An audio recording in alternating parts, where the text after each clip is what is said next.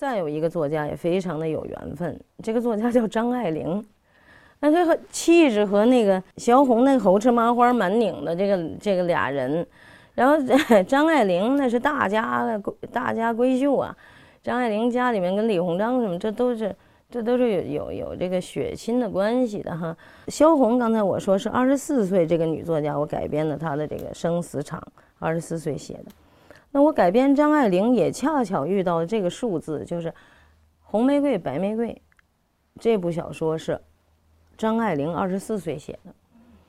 然后我对张爱玲呢是也挺有意思的，就是嗯有一个人买了从皇冠出版社买了张爱玲的这个版权，然后这个老总呢就说希望能够哎做成话剧，就找到我，找到我之后我一听张爱玲呢，我就心生一点点恐惧。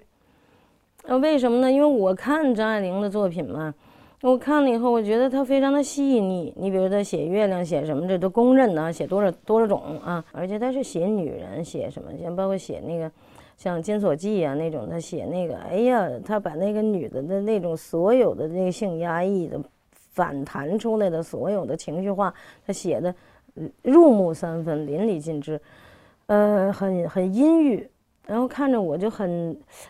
太像了，就很难过看的。我就觉得这个人，我就勾勒了一下，看图片，我一看张爱玲年轻时候照相，就就好像仰着头那斜睨着目光这样的哈。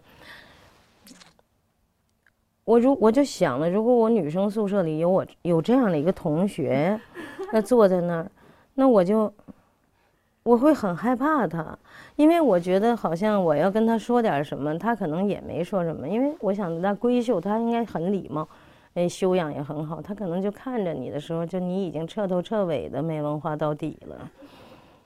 嗯，就是我和蔼的看着你，你已经完蛋了这种，所以我觉得这个压力太大。要这样的一个女同学，这个压力太大，所以我就想，我这个人信缘分，就是无论我跟去世的作家，还是跟活着的作家合作，我觉得是有缘分的。那么张爱玲，我本本性上有一点点的隔离，然后所以呢，他当时跟我谈的时候呢，我就跟这个老总就说我一当时确实时间也有问题。二一个，我说我对这个作家，我说我驾驭不了，嗯，这事情就搁下了。搁下以后呢，就三年之后，就在这个三年里边，这个老总非常的努力，他一直在找戏剧界的各种导演，帮他来完成这部作品，非常奇特，各种导演都没有做成。三年他还赔了不少钱，最后他就。三年之后，他就把这个作品，他说已经版权都快到期了，那我希望给国家话剧院。如果给给国家话剧院的话，那我就压力省很多。结果给了国家画卷之后呢，这国家画卷呢有一个编剧，就是我们的现在的副院长，然后就找到我说：“你得把这事儿干了。”后来我就又遇到了这个老总，那老总就说：“您现在有时间了吧？”三年我们这事儿都没干成，您现在有时间？我还真有点时间，我也我这人也不太会撒谎，我也没办法再拒绝人家。我就说那可能是缘分吧，要做这么多都没做成，最后落我头上的可能是缘分。我说 OK，我说我我做一下吧。我这样我才看了张爱玲的，认认真真的看了张爱玲的《红玫瑰白玫瑰》，由于要改嘛，你看的比就极其认真看很多遍，然后最后我。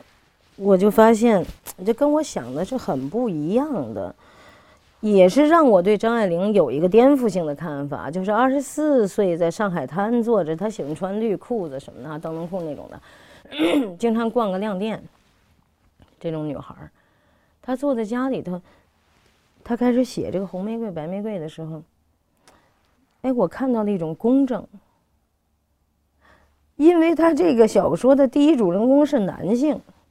叫童振宝，然后这个童振宝是个什么人啊？我看完了之后，我也很惊讶。二十四岁的一个女作家，她写了一个男人的成长，她写的非常的像，因为她是听他的，我是听他的一个亲戚讲了他一段事情，他以他做原型写的。那么好，一个男孩在家里头妈妈守寡，拉扯孩子，最后送孩子出洋留学，孩子到外国去学习，在英国学习。年轻发育，男孩去了趟法国的假期，到了个地下室，找了个妓女，做了他人生第一次事儿。他做这个事儿，就就是说，很多男孩子在那个时候，他都想去试验一下自己的这生殖系统的能力。很快结束了，很失败。然后做完事儿之后，有个车车从那驶过，车窗就这个窗。半地下室的这个窗户，唰扫了一下他刚才睡过的那个妓女。他回头看了一眼，说：“这哥们儿长得是一个罗马兵士的这种脸。” 顿时他就崩溃了，很痛苦，他就吐了一段然后他就第一次，时间也很快，干的也不漂亮，还遇到这么一个女的，然后他很痛苦，他就他就他就回去了。回去之后，当时有一个。他写的叫杂种人，其实就是那个 rose，就是那个小那个玫瑰嘛。那个女孩是一个混血，那么这个混血很喜欢他，就说他描写的很细致，说这女孩看到他的时候，这个女孩的胸都能从那个连衣裙里面蹦出来的感觉，就很很喜欢这个童振宝。然后这个童振宝，但是坐怀不乱的为就是坐怀不乱的君子，这个话是学生他在英国留学时候学生传出来的。那他为什么坐怀不乱呢？因为他失败过。还有一个就是他马上要回国，如果他回国之后，那么他牵扯一段情在英国，他也不好整。再有一个，如果孩子要嫁给他的话，那么他把这样的一个杂种人领到上海来，领到他母亲的面前，他这邻里社会的眼光该怎么看呢？所以童振宝就这事儿。就没答应，结果就成了一个坐怀不乱的君子，这才有他的同学王世宏敢把上海的房子租给他。那么他来了以后，他要做什么呢？我留洋回来的，那我就一定要在上海这个世界之窗的窗口上，我要站住一个位置。所以我在一个老牌的一个中外合资的这么样的一个纺织厂里面工作，我要混成 CEO，这是他想要去做的。但是他在混这个事情的时候，做事业的时候，那么他信任他的那个朋友，长期到南阳去上班，有生意，那么就把他的妻子，因为你坐怀不乱的君子嘛，那我就把我的妻子交给你照顾，那就是王娇蕊红玫瑰。那么他跟红玫瑰在聊天玩的过程中，红玫瑰是个南洋姑娘，这个南洋姑娘很热烈，很傻，非常单纯，不太懂事儿。这上海事儿也不懂，人事儿也不懂啊，中国事儿的更不懂。然后这样的一个女孩，这个俩人搞着搞着就很就很热烈，但是他不敢突破这个，因为他觉得这个女人安全，这个女人给他激发了他的情欲。如果他跟这个女人睡了呢，那黑不提白不提，大家你有家庭什么，大家也挺好离好散，对吧？所以他是个情欲，他觉得是个情欲。后来终于。从秋初春都快聊到秋凉了，说怎么还没办事儿呢？那最后还是跟这女孩睡了。因为发现那女孩爱他，那女孩会拿他抽下的剩下的半支烟对着那医生架子，架子上有他的大衣，在那儿闻着那个烟，被他从门缝里看到了，所以他觉得 OK，这事儿是可以的。跟这女孩睡了觉，那一睡觉，这女孩也很热烈，她的情欲也得到一个释放，就把她病给治好了。然后她她她是很健全的人，嗯，很开心。结果没想到这一睡，这女孩不就爱上他了吗？这女孩就没经过他同意，傻吗？不是，就给她自己老公写封信，说我爱上了他，然后咱俩就离婚得了。这件事儿就告诉童振宝，童振宝当时就崩溃了。童振宝说啊，怎么会搞成这个样子？朋友也没得做，然后这种人我也不能娶她，我又娶个南洋姑娘，我妈妈怎么看？妈妈的眼泪，对吗？这是因为在上海混事儿，那上海是一个开放的大都市，但上海人的家庭观念非常传统，他怎么能够娶这样一个女的呢？这个事情不行，所以他才有晕倒在阳光灿烂的大街上，然后然后就住进了医院，然后这个女孩呢哭了一通，完了走掉了，这场感情就离散了。然后他就得走向男人，就得走向男人的情欲，男人这些都弄完了，男人就必然走向婚姻，然后走向婚姻，那就选一个社会也承认、妈妈也没眼泪的这样的一个女孩，那就是白玫瑰。就孟烟离出现了。大学还没毕业，世界对孟烟妮来讲是什么，她也不知道。然后她就嫁给了这个 这个童振宝。完了看电影，她也低个头；走在街上，她也低个头。她就一直低个头。可这个刘洋回来的这个老看这个低个头，这个也挺难过。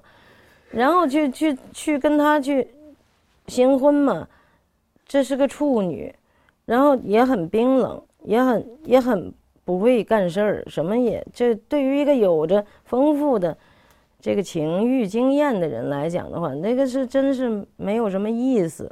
那童振宝这个人结了婚，那婚姻又不让他有所释放，他就会去到外面去安放他其他的情欲。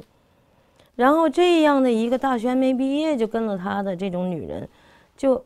一步一步向着世俗化的家庭妇女的行列勇敢地走将下去，就很努力的就做成了一个人民看看在眼里非常世俗化的家庭妇女。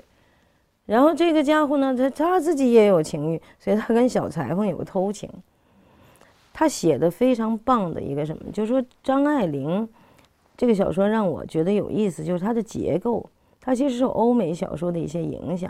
虽然他写的故事非常的伤害，他会从什么时候写呢？他会一分为二的写。后来我的戏也是一分为二的做的，就是今天下雨，天下着雨，我回家里取大衣，我走在过道上，门开了个缝儿，大衣不在衣架上，然后我从门缝里看到小裁缝和我老婆在偷情。这个让我很震惊，在这样如此悲伤的日子里边，我脑子里出现了十年前。